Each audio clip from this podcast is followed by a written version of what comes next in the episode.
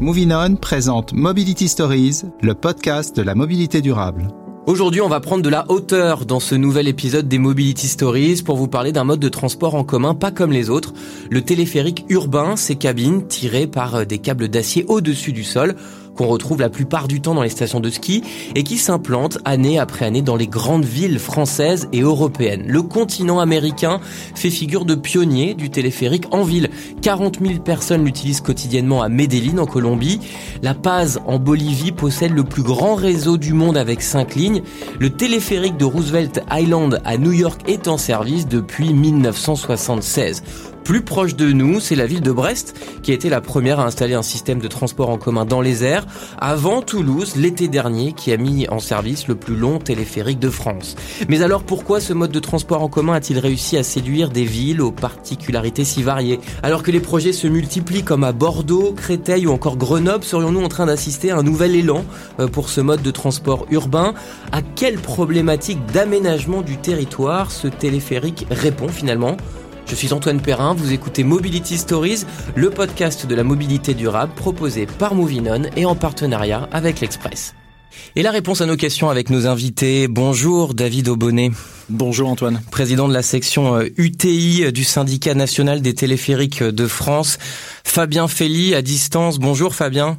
Bonjour Antoine. Directeur général de Poma, évidemment euh, leader euh, dans la fabrication, la construction de, de téléphériques. Et puis Victor Antonio, bonjour à vous. Bonjour à tous. Directeur euh, des mobilités à la métropole de Brest, première ville donc à avoir installé un téléphérique urbain en France. Première question, peut-être... À vous, Victor, à quand remonte l'attrait des téléphériques urbains en France et peut-être même plus largement en Europe? En Europe, il y a eu euh, des villes qui sont parties euh, avant Brest et avant la France. Hein. donc euh, il y a Bolzano, il y a Coblence. donc il y a quelques villes. Elles sont pas très nombreuses, pas très nombreuses du tout. Et c'est vrai que ces téléphériques avaient une vocation essentiellement touristique. Hein. Bolzano, c'est à côté de la montagne. Donc vous avez une partie en ville et une partie qui est au pied des pistes. À Coblence, c'est dans le Tyrol, je crois, Bolzano, enfin Tyrol italien. Oui, tout à fait. Ça parle allemand. Et à Coblence, donc c'était pour desservir donc un site euh, dans lequel il y avait des, manifestations autour de, l'art floral, etc. Donc ça devait être provisoire et finalement ça a été maintenu à la demande des, des habitants. Euh, en France, donc euh, Brest n'a pas été la première ville à avoir l'idée du, téléphérique urbain, puisque l'idée avait émergé à Toulouse, euh, dans le Val-de-Marne, euh, également à Grenoble, bien avant Brest. C'est-à-dire quand en 2015 C'était avant ça. C'était de, c'était, c'était bien avant, de, un petit peu avant 2010. Et c'est vrai qu'à Brest, on a commencé à y penser aux alentours de 2010-2011. À l'époque, donc, euh, quelques originaux avaient des idées de franchissement par câble à Grenoble, à Toulouse, dans le Val-de-Marne. J'en ai parlé. Et on s'est dit, bah, on, Mais c'est-à-dire qu'on n'en parlait pas beaucoup à l'époque. C'était pas une solution, quoi, le, le, téléphérique urbain. Bah, quand on parlait de téléphérique urbain, ça faisait sourire. C'est-à-dire que tout le monde pensait euh, aux vacances. Euh, on, on au, aurait ski, mis au ski, on aurait mis un nez de clown pour parler de ce projet-là. C'était pareil. Donc on n'était pas forcément pris au sérieux. Et en fait, quand, plus on faisait les études, plus on se rendait compte que c'était une solution qui était extrêmement efficiente sur ce site-là. Donc euh, très vite, dès qu'on a commencé les réunions de concertation avec le public, tout le monde a dit mais oui, c'est évident, c'est ça qu'il faut faire. Soyons pragmatiques, allons-y. Je parlais de Medellín, euh, de La Paz, évidemment l'Amérique du Sud, hein, qui est pionnière dans ce dans, dans, dans l'installation de téléphériques urbains. David Aubonnet, comment et pourquoi la France s'y prend si tard finalement? Est-ce que comment ça, ça a réussi à séduire des villes aux particularités si variées, ce téléphérique urbain? Alors, je, je, commencerai euh, par compléter ce qu'a dit Victor Antonio à l'instant sur l'histoire du câble, parce que c'est pas c'est pas une solution moderne, c'est pas une solution nouvelle. On a un siècle et demi de recul sur le câble, mmh. sur le transport de voyageurs par câble. On a un siècle de recul sur le transport par câble en ville. Euh, pour euh, les Parisiens qui connaissent très très bien Montmartre, Montmartre c'est 1900, le funiculaire de Toulon, de Tonon pardon, c'est 1880. Donc c'est des solutions qui sont historiques euh, les téléportés, ce qu'on appelle dans le, jargon professionnel, les téléportés, c'est tous les transports aériens par câble. Euh, ceux-là sont déployés dans les villes depuis à peu près une cinquantaine d'années. Ça a commencé en Algérie, en Géorgie. Et euh, ce qu'on appelle le transport urbain moderne par câble, les dernières générations, et l'exemple de Brest en est un, très, bon exemple, bah, ce sont des machines à haut niveau de service. Ceux-là, on a un recul d'une vingtaine d'années. Ce qui s'est passé dans ces 20 dernières années et ce qui explique ce retard finalement, bah, c'est une, une, évolution de la réglementation française, euh, réglementation qui n'était pas aussi protectrice, je dirais, de la propriété privée ou du développement urbain dans les autres territoires que vous avez évoqués. On parlait de l'Amérique du Sud, on parlait de, de l'Asie, dans lesquelles il y a énormément de transports par câble. En France, la réglementation, il faisait obstacle. C'est-à-dire, elle disait quoi? Alors, en gros, très simplement, avant 2008, déjà, le transport par câble n'est pas perçu, avant le Grenelle de l'environnement, le transport par câble n'est pas perçu comme un mode de transport vertueux. Vertueux au sens basique du terme, il est décarboné, il a une... Oui, il fonctionne qu'à l'électrique, euh, aujourd'hui en tout cas. Il fonctionne qu'à l'électrique, et dans un pays où, où, où l'énergie électrique est, est, est décarbonée, ce qui est le cas de la France, Bah c'est extrêmement vertueux. Ça se déploie très facilement avec très peu d'impact au sol, très peu de foncier. Ce sont des systèmes qui sont majoritairement recyclables. Donc c'est extrêmement vertueux, vertueux pardon, aussi bien euh, dans le l'esprit environnemental que dans les coûts de fonctionnement. La deuxième échéance qui a fait que un virage s'est opéré en France, c'est 2015 avec la loi d'orientation des mobilités qui elle euh, un, un, amène un changement euh, qui jusque-là faisait vraiment obstacle à la plupart des projets, c'est euh, la servitude de survol. Avant cette loi d'orientation des mobilités, il fallait pour caractériser ou caricaturer, je dirais, il fallait euh, exproprier les euh, terrains qui étaient survolés parce qu'on ne pouvait pas avoir une servitude de survol au-dessus de propriété. C'est-à-dire que sur toute la ligne du câble, par où passer le cap sur tout le trajet, il fallait avant 2008 privatiser l'intégralité de ce que va survoler le téléphérique. Où il fallait mettre en place un, un agrément de gré à gré avec les propriétaires, et, et c'était un travail assez important, où il fallait faire l'acquisition du foncier, c'est ce que vous venez de dire, oui, ou exproprier dans le cadre d'un projet d'intérêt général avec une enquête publique et, et, et, tout ce qui doit être fait dans les règles. Ce qui est impossible. Ah ben, c'est clairement un enjeu qui va à l'encontre même de la mobilité collective. Euh, parce que dans certaines circonstances, le, la, la, propriété fait obstacle à l'intérêt général. Et donc la règle ayant changé, aujourd'hui c'est beaucoup plus simple de fabriquer et d'installer un téléphérique urbain. Pour les projets qui émergent aujourd'hui et que, et que vous avez cités, euh, Antoine, euh, les projets de, de, Paris, les projets de Bordeaux, les réflexions à, à Grenoble et dans d'autres villes, là clairement, ce changement de réglementation a facilité le déploiement de, de, de ces projets.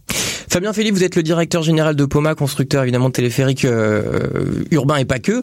Euh, Est-ce que vous avez vous noté euh, effectivement euh, cette, on va dire cette petite révolution euh, dans l'installation de, de téléphériques urbains et quelque part en quoi c'est une solution pertinente pour les mobilités françaises? Euh, La première chose, c'est que oui, l'Amérique latine a, a commencé euh, en effet euh, rapidement, il y a une vingtaine d'années, avec du transport massif intermodal et, et euh, avec une, une, une gravité. C'est-à-dire qu'on voit les projets de Medellin euh, qui descendent des montagnes ou, ou, de La Paz, et on se rend compte aujourd'hui, euh, et, et, le mot de, de Victor est très bon, c'est le franchissement. Si on prend un exemple très concret aujourd'hui, on prend l'exemple du projet de Grenoble, on se rend compte que ce projet est interconnecté avec euh, euh, des tramways et des réseaux de bus.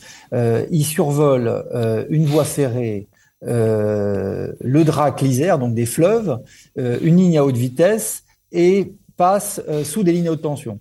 Donc on se rend compte qu'il répond en très peu de temps, avec plusieurs kilomètres, à tous les enjeux potentiels de franchissement qu'on pourrait avoir dans une ville d'aujourd'hui, mmh. et il est à plat il est à plat. Et aujourd'hui, des villes à plat, il y en a quand même beaucoup dans le monde. il y a quand même beaucoup de villes qui ont des problèmes de franchissement. Et on se rend compte à quel point finalement ce, mode de transport répond à ces enjeux de mobilité et euh, peut être pertinent partout dans le monde. Euh, je tiens à dire, et pour une fois, il faut aussi à un moment donné être euh, fier, être fier d'être français et être fier de, de voir que que grâce à ces exemples, l'exemple de Brest, l'exemple aujourd'hui en construction dans le Val-de-Marne, l'exemple de Grenoble, Ajaccio demain, euh, Bordeaux et Nice euh, après-demain, ben, la France aujourd'hui est le pays occidentalisé qui est le plus dynamique pour pouvoir euh, ben, montrer que ce mode de transport répond à ces enjeux de mobilité pertinents. Et on a aussi en France quelque chose qui est important, c'est on a des autorités de transport, on a on a un, une réglementation qui, permet de faire ça. Et, et je suis absolument persuadé que ça va euh, influencer demain l'Afrique, hein, et c'est déjà le cas, d'autres pays européens et évidemment l'Amérique du Nord. Oui, parce que c'est bien de le rappeler qu'on peut faire des téléphériques à plat, hein, surtout surtout en ville, parce que c'est vrai que automatiquement quand on pense téléphérique, on pense forcément à franchissement, enfin à des différents niveaux, des différents paliers comme en montagne, mais en fait pas du tout. alors vous, le, le, vôtre à, à, Brest, il, il, est pas totalement à plat, mais il répond quand même à, ces, à cette à cette idée que le téléphérique n'est pas que euh, quelque chose qu'on va retrouver en montagne.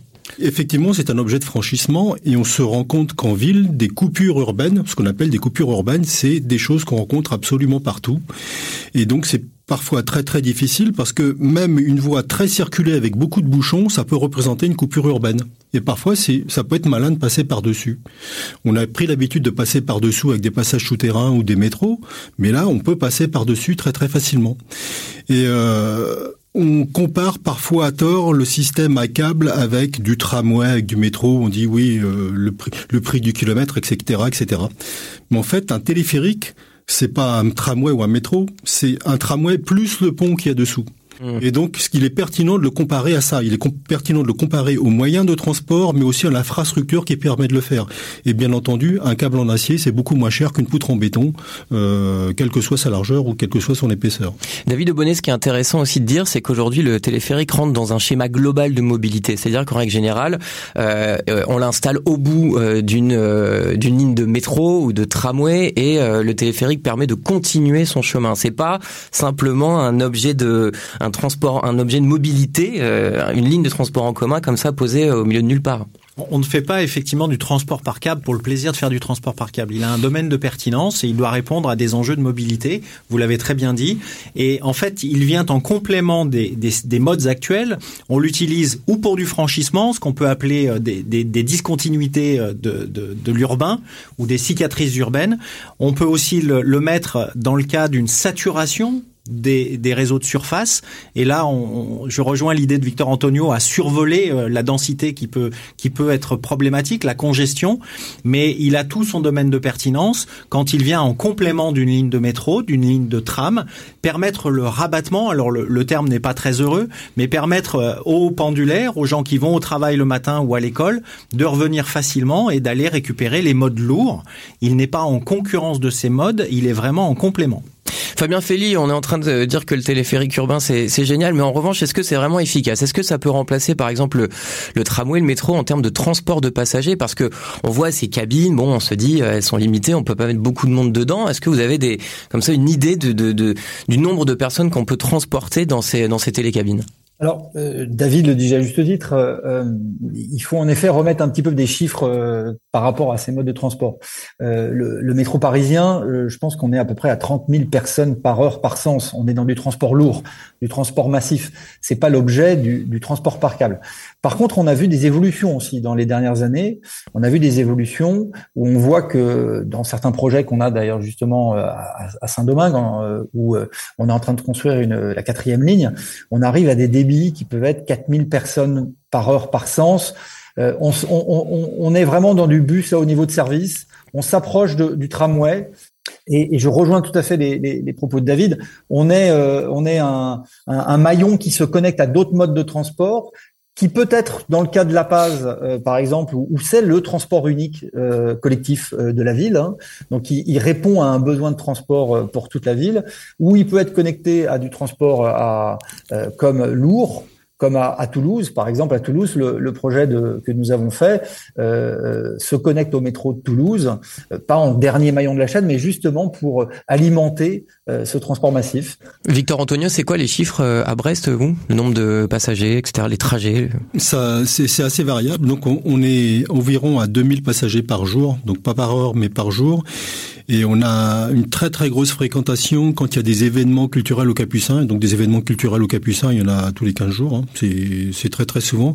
Et on a fait des journées à, plus de 7000 passagers par jour. Donc c'est assez adaptable. Hein. Euh, C'est-à-dire qu'on on peut euh, modifier, adapter les fréquences en fonction du nombre de passagers que l'on a a sur les sur les stations. Est-ce que ça a été bien accepté par la population euh, brestoise? Parce que bon, le téléphérique, c'est une cabine qui se déplace dans le ciel, en l'air, on la voit, j'imagine, quand on est au dernier étage de son immeuble. bon, ça passe pas inaperçu, donc ça peut-être que ça peut créer des un peu de défiance de la part de la population. Ça a été, un de, nos objectifs quand on a construit le, le téléphérique, quand on l'a étudié, c'était de, de faire, de, d'arrêter d'avoir de l'opposition sur le projet. C'est-à-dire que on s'est débrouillé pour avoir le moins d'impact possible sur les immeubles. On a des immeubles de 6 étages qui sont à 15 mètres de la station, hein, donc c'est juste à côté. Donc on a beaucoup travaillé sur le niveau de bruit. On a d'ailleurs changé les câbles pour qu'ils fassent beaucoup moins de bruit. On a changé les câbles pour mettre des câbles silencieux au bout de deux ans. Mmh. On a essayé de limiter l'impact visuel, c'est-à-dire les vues plongeantes dans les propriétés propriété privée en mettant des vitres occultantes, c'est-à-dire que ce sont des vitres qui deviennent opaques quand on passe euh, à la verticale des... Les vitres des, télécabines. Les vitres des, des, cabines, tout à fait. Donc euh, quand elles passent au, niveau des stations...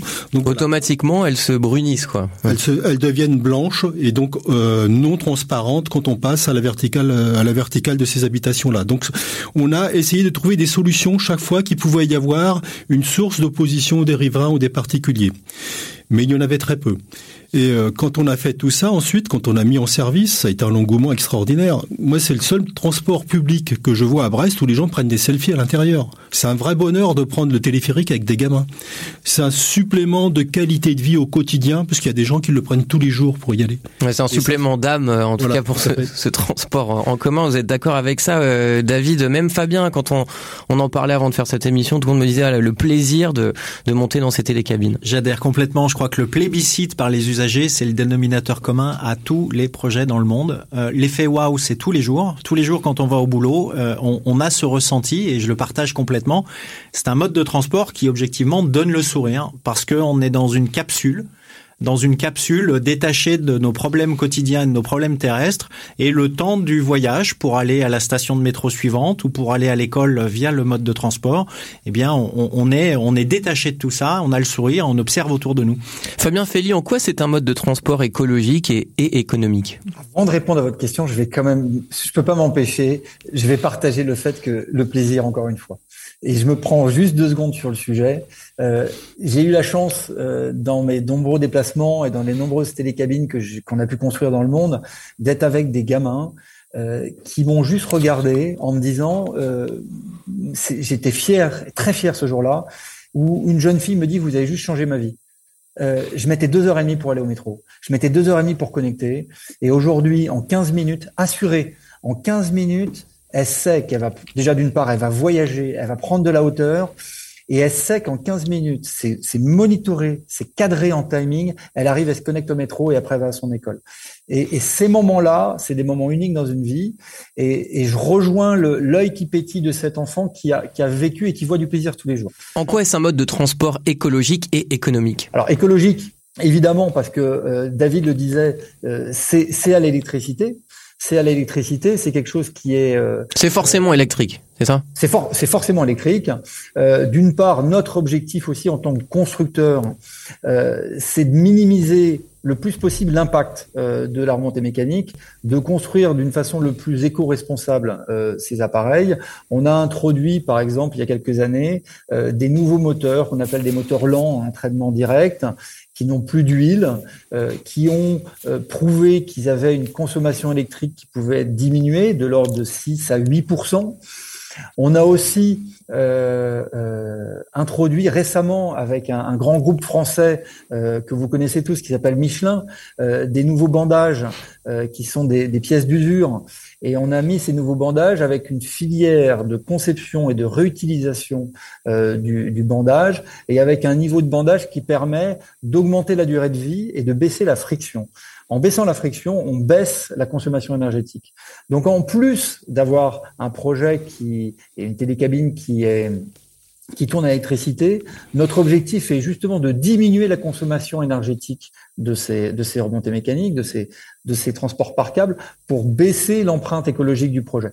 Et en quoi c'est économique alors? Parce que bon, euh, on l'a entendu, on peut transporter des personnes, mais pas autant que du transport de masse comme euh, métro, tramway, etc. Donc si on comparait peut-être à ces infrastructures-là, est-ce que c'est vraiment euh, économique, Fabien Félix Alors, le coût au kilomètre aujourd'hui, dépend aussi euh, d'un certain nombre d'éléments. Mais on se rend compte dans les différentes études, et, je pense que Victor ou David pourront le témoigner, on est dans un, niveau de coût par kilomètre qui est ultra compétitif par rapport aux autres modes de transport.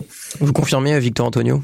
Oui, complètement. C'est pas cher le, téléphérique C'est pas cher. Et d'un point de vue consommation énergétique, tous les mécaniciens vous diront que la meilleure transmission, c'est la courroie et la poulie, ou la mhm. chaîne de vélo et la couronne. Ça a un bien meilleur rendement qu'un cardan, par exemple. Et les cardans, on va les retrouver dans tous les autres systèmes. Euh, et donc ça veut dire que chaque mètre franchi consomme extrêmement peu d'énergie quand on va le comparer par rapport aux autres moyens de, de, locomotion ou par rapport aux autres moyens de mobilité. Donc déjà, par conception, il consomme très peu. Ensuite, euh, on prend pas de virage, donc on va en ligne droite. Hein. Mmh. Donc le plus court chemin, c'est le plus court, et donc il consommera moins que celui qui fait des détours. Donc euh, déjà en consommation d'énergie, c'est quelque chose qui va être très très efficient. Et ensuite, des téléphériques, bah, on sait les faire automatiques maintenant, c'est-à-dire euh, avec très peu de coûts euh, de, de, de personnel pour faire euh, de coûts humains pour, le faire pour le pour le faire tourner. On est capable de faire le téléphérique de Brest d'ailleurs, il fonctionne régulièrement en mode automatique, pas toujours, mais très régulièrement en mode automatique. David Aubonnet, ce sera ma dernière question, peut-être sur un peu plus technique sur les différentes façons du fonctionnement d'un téléphérique. Il y a des télécabines, il y a des cabines qui se passent l'une au-dessus, l'une au-dessous bref, enfin c'est un peu particulier plein de différentes euh, façons de créer un téléphérique. Il existe plusieurs systèmes. Il existe les systèmes à va-et-vient. Alors tout le monde a l'image du jouet euh, de téléphérique que nous avions peut-être dans notre chambre d'enfant, avec un téléphérique à la Suisse qui monte et qui descend. Une cabine monte, l'autre descend, car elles sont solidaires du même câble. Ce système-là est un, système à fonctionnement intermittent. Une cabine se déplace en même temps que l'autre, et puis elle s'arrête pour embarquer et débarquer les passagers. C'est le modèle du téléphérique de Brest. C'est ce que l'on appelle en le va-et-vient. Euh, c'est aussi tout à fait comparable au funiculaire que les gens connaissent bien dans les villes, euh, notamment Montmartre, où les cabines euh, s'arrêtent pour embarquer, débarquer. Un autre système qui est plus capacitaire, même si les cabines sont beaucoup plus petites. C'est un système dans, dans lequel les cabines tournent en continu, en boucle en fait. Et là, on appelle ça, dans, dans le jargon, dans la branche professionnelle, on appelle ça les, les débrayables. Mmh. Et ce système-là est très capacitaire. Celui qu'on retrouve souvent à la montagne, hein, d'ailleurs. Alors, on retrouve de plus en plus à la montagne parce qu'il permet effectivement d'emmener euh, beaucoup plus de monde par heure et par direction et euh, rejoindre les, les débits dont parlait Fabien Félix il y a quelques minutes euh, c'est-à-dire des débits comparables à des bus à haut niveau de service ou à des trams. Mmh. vraiment dans des systèmes qui sont très capacitaires. Même si les cabines sont petites, elles sont tellement nombreuses et se présentent tellement régulièrement au point d'embarquement-débarquement que euh, un grand nombre de passagers peuvent être transportés. Et les projets en cours en France, ils vont vers ça ou ils vont vers plutôt le, le va-et-vient? Il y a un domaine de pertinence pour chacune de ces technologies. Le, probablement que le débrayable n'aurait pas eu de sens dans le dans l'application de Brest et le choix qui a été fait par la collectivité de mettre un va-et-vient est tout à fait adapté en termes de débit, en termes d'infrastructure, de coûts de fonctionnement. Donc euh, il y a un domaine de pertinence. Les téléphériques, c'est une très grande famille de technologies. Euh, et il faut regarder au cas par cas quel est le besoin de la collectivité quels sont les besoins des usagers en termes de mobilité pour euh, répondre avec la bonne technique. Je rajouterai en complément, parce que les gens ne s'en doutent pas, mais en France, chaque année, 620 millions de passages sont faits sur des transports par câble. C'est colossal en termes de retour d'expérience, c'est colossal en termes de, de, de, valeur, et sur ces 620 millions de passages, par an en France sur des câbles, environ une dizaine de millions sont effectués sur des modes de transport urbains ou périurbains. Mmh. Donc c'est pas une solution qui est toute nouvelle, toute récente. Il y a déjà une, un historique et il y a déjà pas mal de, de matière pour se comparer. Merci beaucoup David Aubonnet, ce sera le mot de la fin. Euh, merci à tous les trois d'être euh, venus dans ce nouvel épisode des Mobility Stories. Merci euh, Fabien Feli, directeur général de Poma. Merci à vous Victor Antonio, directeur des mobilités à la métropole de Brest. Et puis David Aubonnet, président de la section UTI du syndicat national des téléphériques de France. C'était donc Mobility Stories, le podcast de la mobilité durable proposé par Movinon et en partenariat avec l'Express.